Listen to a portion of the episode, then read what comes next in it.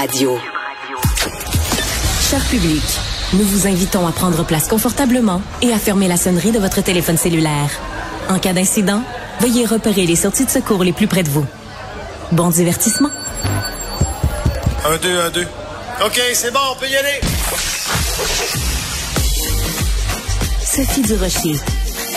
Elle met en scène les arts, la culture et la société pour vous offrir la meilleure représentation radio. Sophie Durocher. Tout un spectacle radiophonique. Bonjour tout le monde, j'espère que vous allez bien. Euh, J'ai un scoop pour vous. Si vous ouvrez le dictionnaire à la lettre C, que vous regardez sous le mot courage, ben, il va y avoir la photo de ma prochaine invitée. Elle s'appelle Stéphanie Raymond. Vous la connaissez bien sûr.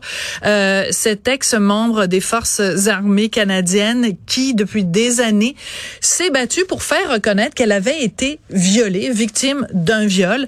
Euh, un adjudant qui l'a agressée sexuellement. Ça a été une bataille euh, légale, une bataille euh, émotive qui a duré euh, pendant dix ans. Et ces jours-ci, ben, elle est doublement euh, dans l'actualité, Stéphanie Raymond, parce que le 18 octobre, il y aura un documentaire qui s'intitule Agression armée, qui va être diffusé sur la plateforme euh, Vrai. Non, excusez-moi, à partir du 17 octobre.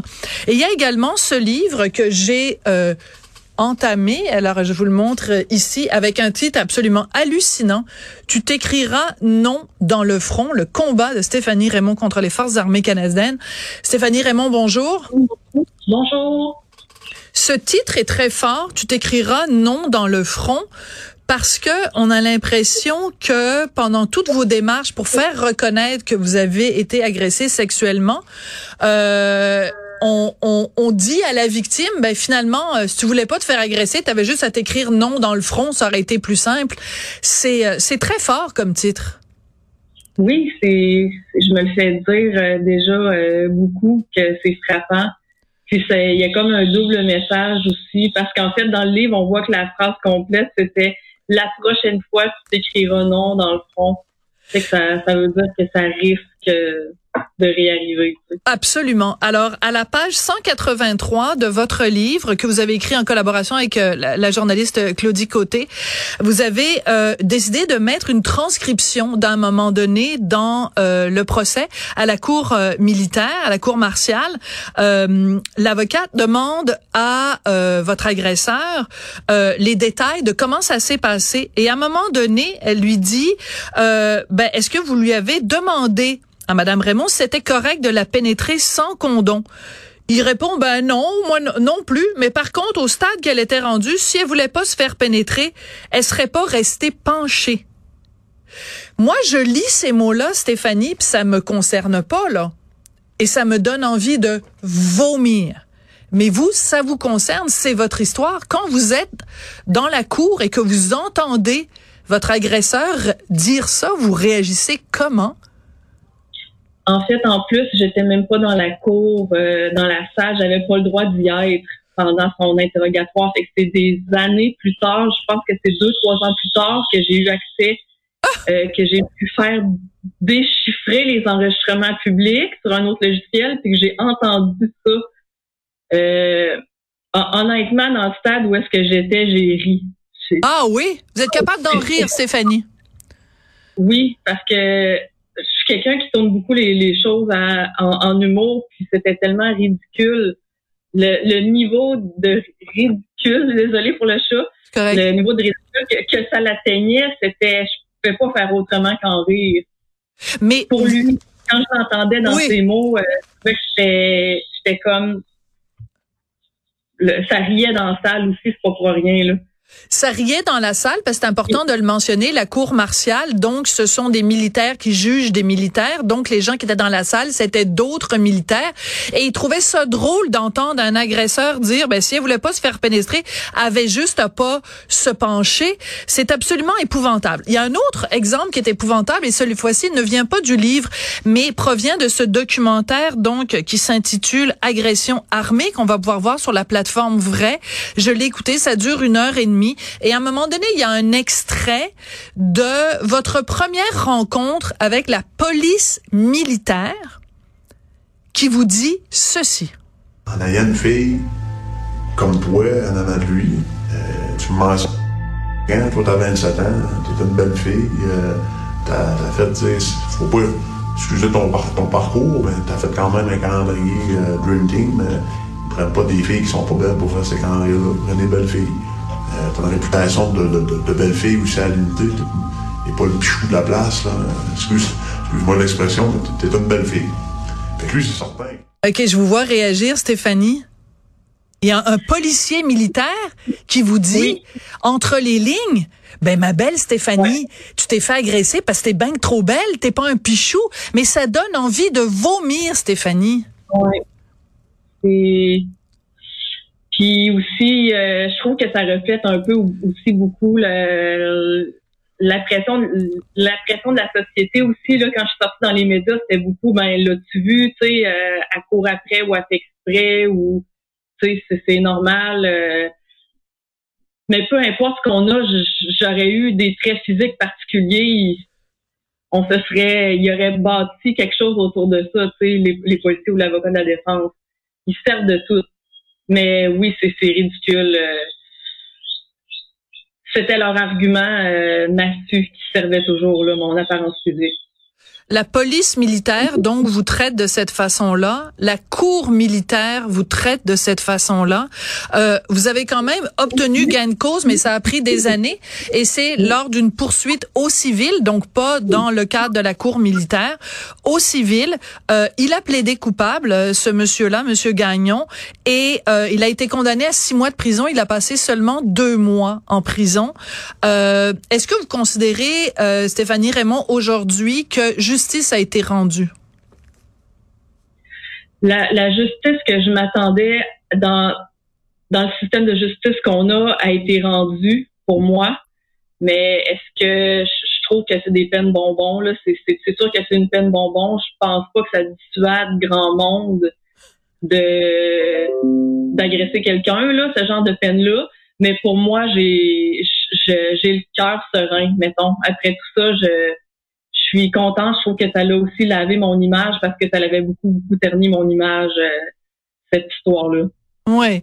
Euh, dans le livre, d'ailleurs, euh, vous racontez vers la fin du livre que depuis un bon moment maintenant, vous êtes suivi par une psychologue et vous dites la psychologue vous a dit qu'il fallait que vous vous autorisiez à être égoïste. Qu'est-ce que ça veut dire, ça, Stéphanie? C'est parce que dans, dans la vie, j'ai toujours comme tendance à, à, penser au mal que je peux faire aux autres, à ce que, à ce que mes actions engendrent.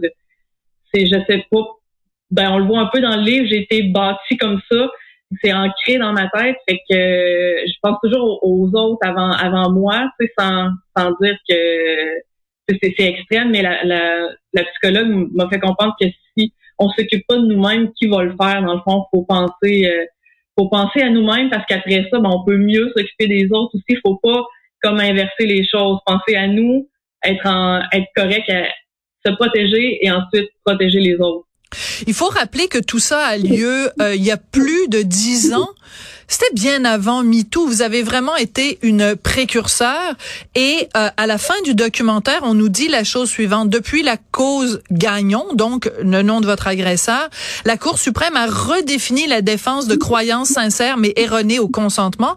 Et il faut maintenant que l'accusé prouve qu'il a pris des mesures raisonnables pour s'assurer du consentement. Donc, à partir de votre combat à vous, la petite Stéphanie là qui a décidé un jour de dire moi ça passera pas, grâce à vous, vous avez réussi à faire changer le droit au pays. Oui, ça, je suis quand même fière. La petite Stéphanie de Matane, francophone, québécoise, est venue faire baliser cette, euh, cette défense-là qui avait pas jamais été balisée. Elle, elle avait été, euh, il y avait été question de ça dans plusieurs cours d'appel, mais jamais la cour martiale. que la cour, ben, jamais la cour suprême, pardon. Oui. Et que la cour suprême est venue dire c'est ça maintenant, c'est ça. Euh, il faut prendre les mesures raisonnables puis, euh, je, en tout cas, je suis contente pour ça aussi beaucoup. Là. Ben moi, je crois beaucoup euh, qu'il faut euh, que les gens soient fiers. Alors permettez que je vous applaudisse, Stéphanie, et je vous applaudis aussi au nom de, de ben pas au nom parce que moi j'ai pas été victime personnellement, mais au nom de euh, en, prenant la parole pour tous les gens qui ont été victimes et aussi après que vous vous ayez parlé publiquement, il y a quand même eu un recours collectif. Il y a 19 000 personnes, Stéphanie, qui ont levé la main en disant moi j'ai été agressée sexuellement au sein des forces armées canadiennes. Et tout ça, c'est parce que vous, vous avez contacté à un moment donné une journaliste de l'actualité. La journaliste de l'actualité a fait un dossier. Suite au dossier, il y a eu une enquête, une commission d'enquête. Et c'est vous qui avez réussi à faire bouger les choses. C'est énorme ce que vous avez fait, Stéphanie. Oui, puis il faut dire que dans ce 19 000-là, il y a énormément d'hommes aussi. Il y a un gros, pourcentage d'hommes, ça, euh, parce que les gens font souvent un raccourci que si on enlève les femmes dans l'armée, on règle ce problème-là. Euh, non, pas vraiment. Il y a énormément d'hommes euh, qui, sont victimes, là, évidemment, là, puis des civils. C'est pas juste, c'est pas juste en, en vase clos, mettons. Mais oui, c'est quand même beaucoup. 19 000, là c'est 19 000 cas isolés pour les forces armées. Ce sont des cas isolés. je suis sarcastique. Là. Oui, c'est ça. C'est anecdotique. C'est 19 000 anecdotes. Et d'ailleurs, il y a un homme qui accepte très courageusement de témoigner dans le documentaire, qui est vraiment très bien fait, très euh, touchant. Euh, J'ai envie de vous demander, euh, Stéphanie, donc le livre sort dans les prochains jours. Le documentaire va beaucoup faire de bruit. Euh, Est-ce que vous considérez qu'aujourd'hui, vous pouvez euh, tourner la page. Pas dans le sens d'oublier ce qui s'est passé, pas du tout. Mais est-ce que vous avez le droit à une deuxième vie maintenant? Oui, je l'ai réclamé. Ça fait déjà euh, un, moment dans ma tête. Je me suis dit là, euh, c'est assez. Je vais, je vais arrêter de vivre dans, la peur, dans la peur de toujours être être jugé par rapport à la médiatisation et tout. Fait que moi j'ai déjà passé à autre chose, mais ça, ça vient, ça vient clair. Autrement dit, on peut pas en dire plus que ça. Là on, fait on fait le tour du sujet beaucoup beaucoup dans le documentaire et le livre. Fait que moi ça vient j'ai plus besoin de ré-raconter, ré-raconter. Tout est là. Tout est là et c'est vraiment très, très, très percutant. Et je reviens à ce que je disais au début. Vous êtes vraiment un exemple de courage et c'est vraiment un exemple de comme quoi dans la société, il suffit d'un grain de sable pour complètement dérégler l'engrenage, et eh ben vous avez été cette euh, ce grain de sable là dans l'engrenage des forces armées canadiennes et euh, vraiment félicitations, c'est un travail exemplaire et le documentaire est passionnant. Le livre, je l'ai pas lu au complet, mais je me promets de le de le compléter. Merci beaucoup Stéphanie Raymond puis euh, bon courage pour la suite. Merci. Merci. Merci. Bye.